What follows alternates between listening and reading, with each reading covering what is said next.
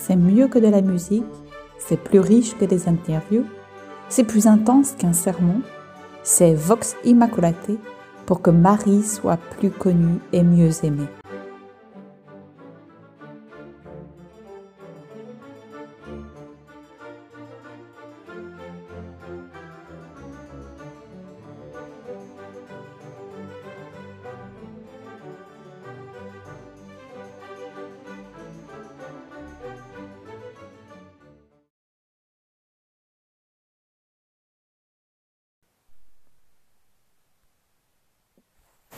Les démons ne peuvent supporter la puissance de son nom sur leur échine courbée vers le mal et les ténèbres.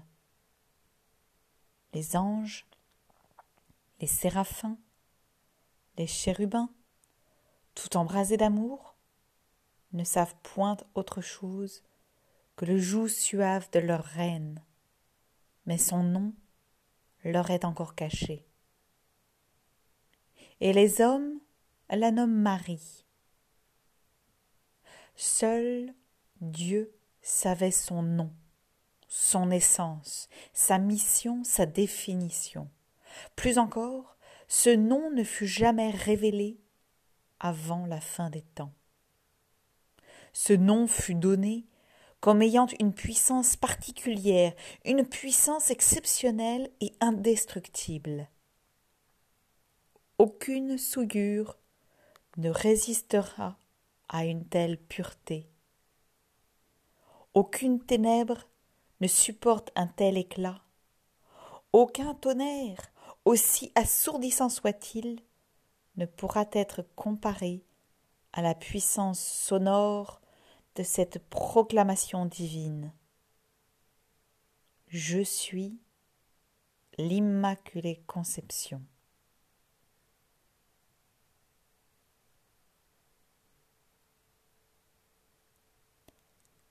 Marie, reine, donne enfin son nom, en 1858, dans une grotte des montagnes françaises, dans un lieu caché et inconnu.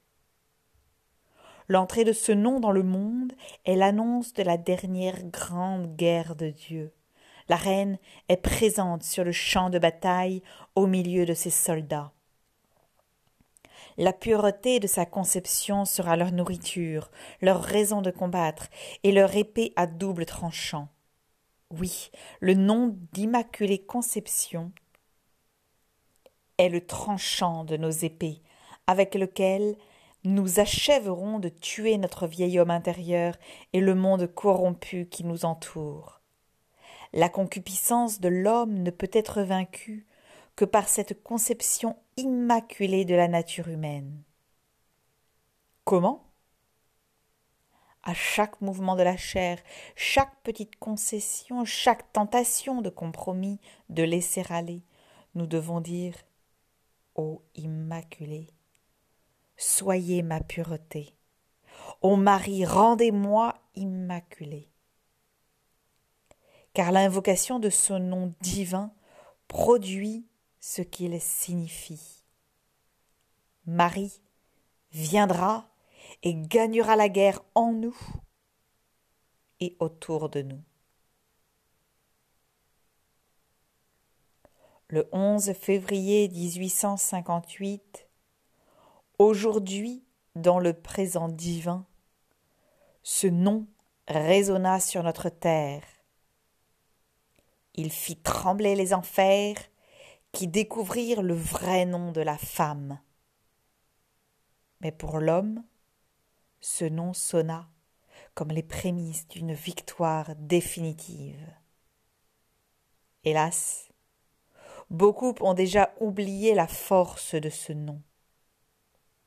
Pourtant, s'il était seulement présent dans la vie publique, politique, artistique et sociale, une nouvelle vague de pureté soufflerait sur notre monde corrompu.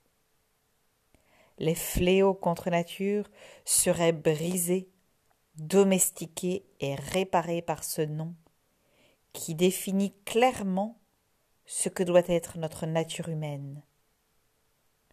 De petites immaculées conceptions. Ô Immaculée, soyez notre pureté. Ô Marie, rendez notre société immaculée.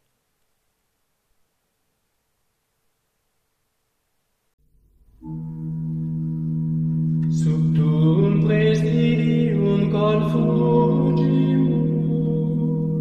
Sancta